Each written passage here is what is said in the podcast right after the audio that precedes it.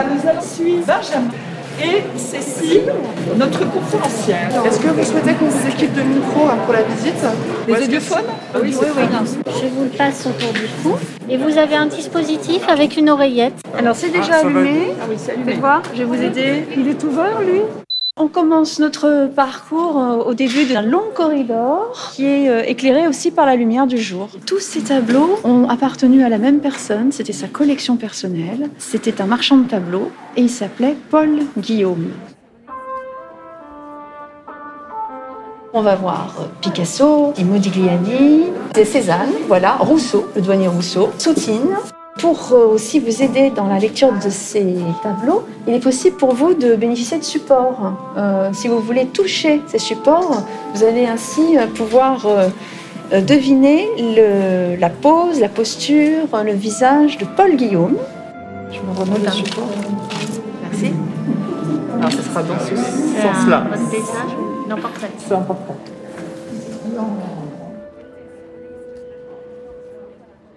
Vous avez senti le chapeau hein C'est pour ça qu'il y a des, un arc de cercle autour du visage. C'est pas Vous sentez. Vous arrivez à la sentir Oui. Ça, c'est les sourcils, les, les Oui, c'est ça. Ah bah très bien. Et là, au-dessus de la tête C'est oh, c'est pas sa tête, ça. Ça doit être un 7. C'est de face. Là, Donc là, vous êtes bien de face, voilà. Vous arrivez au bas de la toque. Voilà, là, vous êtes sur les yeux. Et un nez, regardez bien, le nez, il n'est pas tout à fait droit.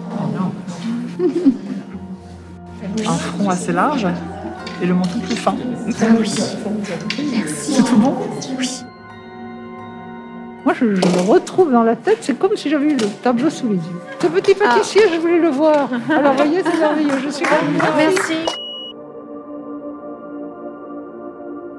c'est une dimension d'appropriation de l'œuvre. Quand on touche l'œuvre, on peut l'intégrer dans notre tête plus facilement. On peut la connaître, on peut l'apprécier, on peut apprécier les détails, on peut apprécier le côté artistique d'une œuvre en la touchant parce que l'audio ne donne pas tout et les mots ont une limite que le toucher vient compenser.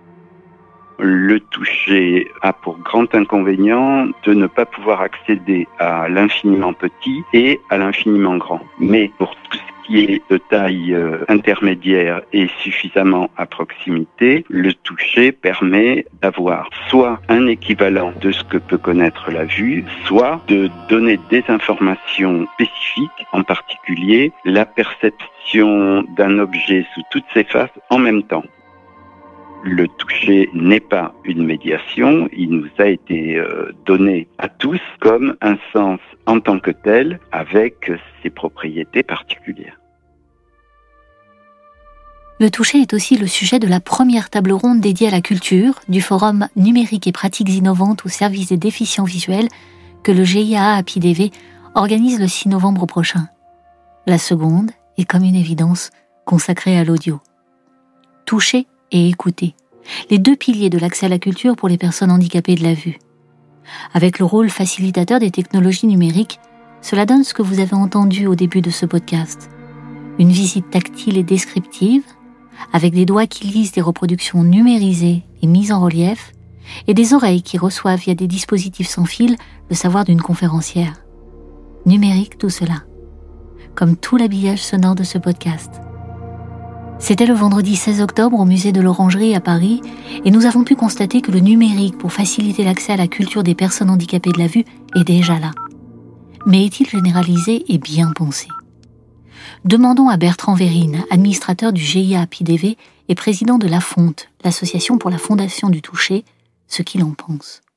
Alors, la promesse du numérique est immense, mais il faudra encore quelques années pour qu'elle se réalise. Pour le moment, l'intérêt majeur du numérique, c'est précisément de pouvoir numériser des formes et des textures, donc des objets, et de pouvoir les reproduire tels quels ou en les modifiant, en particulier en modifiant leur euh, taille pour euh, produire des maquettes euh, qui pourront être touchées sans restriction et sans créer d'angoisse chez les médiateurs culturels.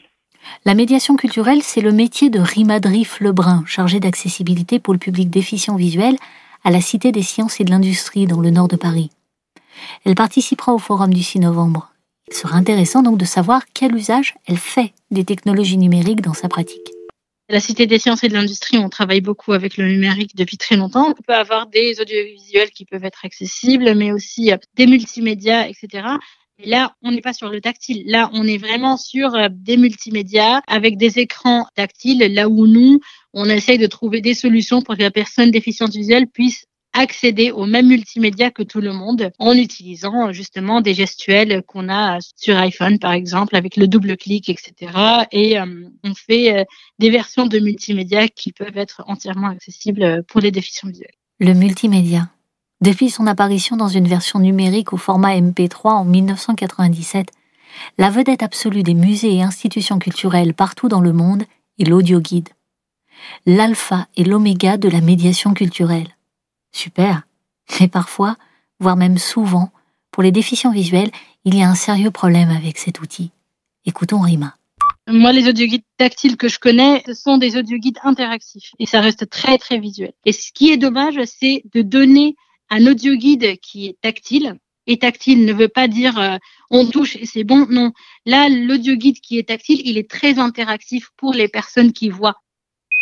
Alors c'est tout le paradoxe de notre époque qui a généralisé le mot euh, tactile dans un faux sens. Ce que la plupart du temps on appelle tactile sont des dispositifs qui réagissent au contact, ce qui ne signifie pas du tout qu'ils donnent des sensations au toucher et qu'ils permettent de percevoir quoi que ce soit par le toucher, puisque la plupart du temps, les dispositifs tactiles sont lisses.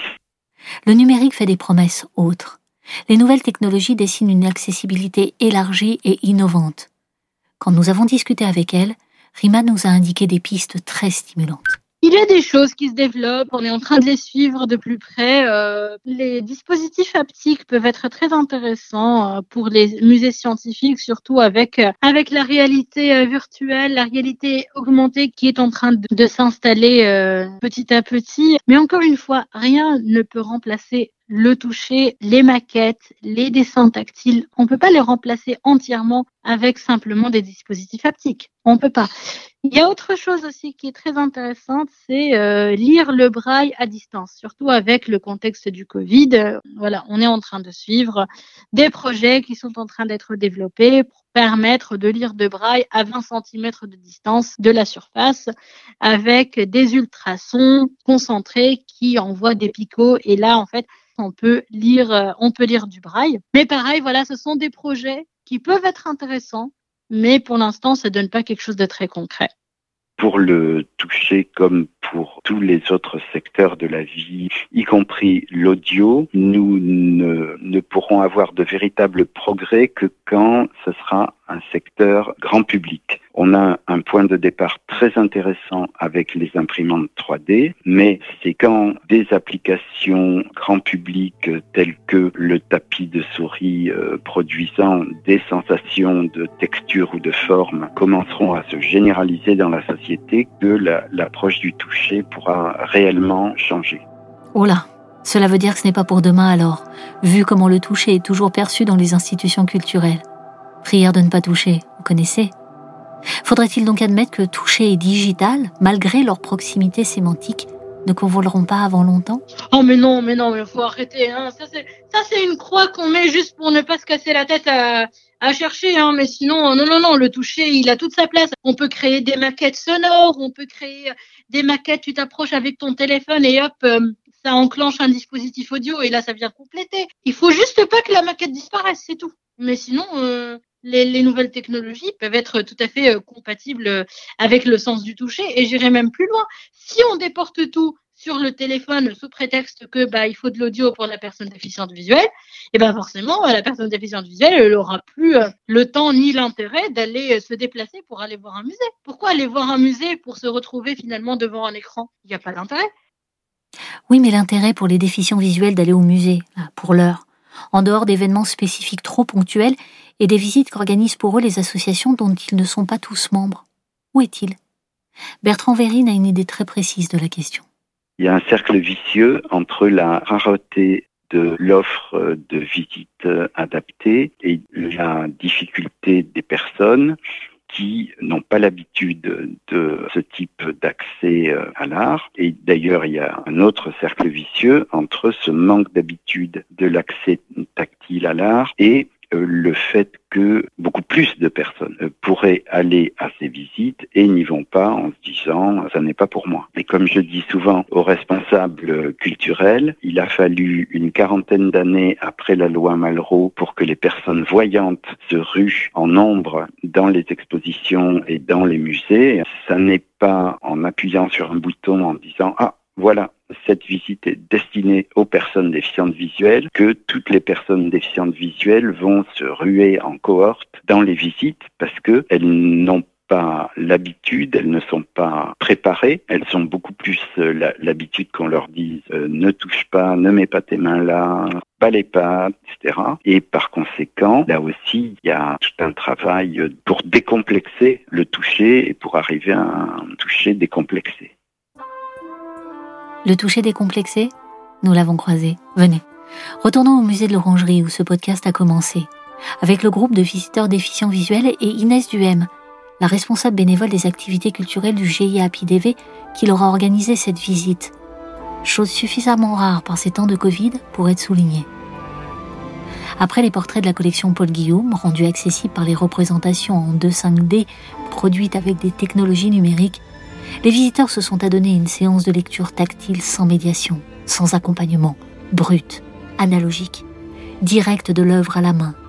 Entre le baiser de Rodin dans le jardin des Tuileries et eux, une rencontre entre un colosse de bronze d'un mètre quatre-vingts à deux corps enlacés et quatre paires de mains prêtes à escalader le socle du baiser pour mieux l'embrasser, le toucher, décomplexé, heureux. Tout autour. Nous allons tourner autour de ce groupe sculpté qui est une merveille absolue. Vous allez commencer à toucher. Avec le socle, on est plus à 2 mètres. Voilà, là vous avez ces deux jambes à elle. Je vais plus haut. Là, il y a le bras. Ah oui, les seins. Ça, c'est la femme.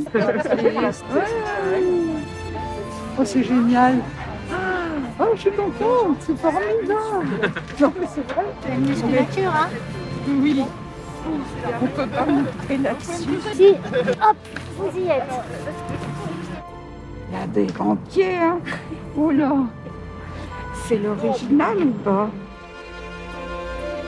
Numérique et pratiques innovantes au service des déficients visuels, un forum organisé par le GIA APIDV le 6 novembre prochain avec l'après-midi deux tables rondes dédiées à la culture. Toucher, interdit d'interdire, écouter, permis de permettre. Programme complet et inscription sur le site de l'association giaa.org. Nous remercions Cécile, notre conférencière, pour son accueil et le sel de la visite, et Benjamin Charlieu, chargé de médiation, accessibilité et champ social des musées d'Orsay et de l'Orangerie, qui a soutenu la réalisation de ce podcast et la direction de la communication des musées d'Orsay et de l'Orangerie qui a autorisé la captation sonore de la visite du vendredi 16 octobre 2020. Merci. Un podcast produit par le GIA avec le soutien de la FAF et d'Accenture. Écrit par Stéphanie Zocola, réalisé par Stéphane Poisson.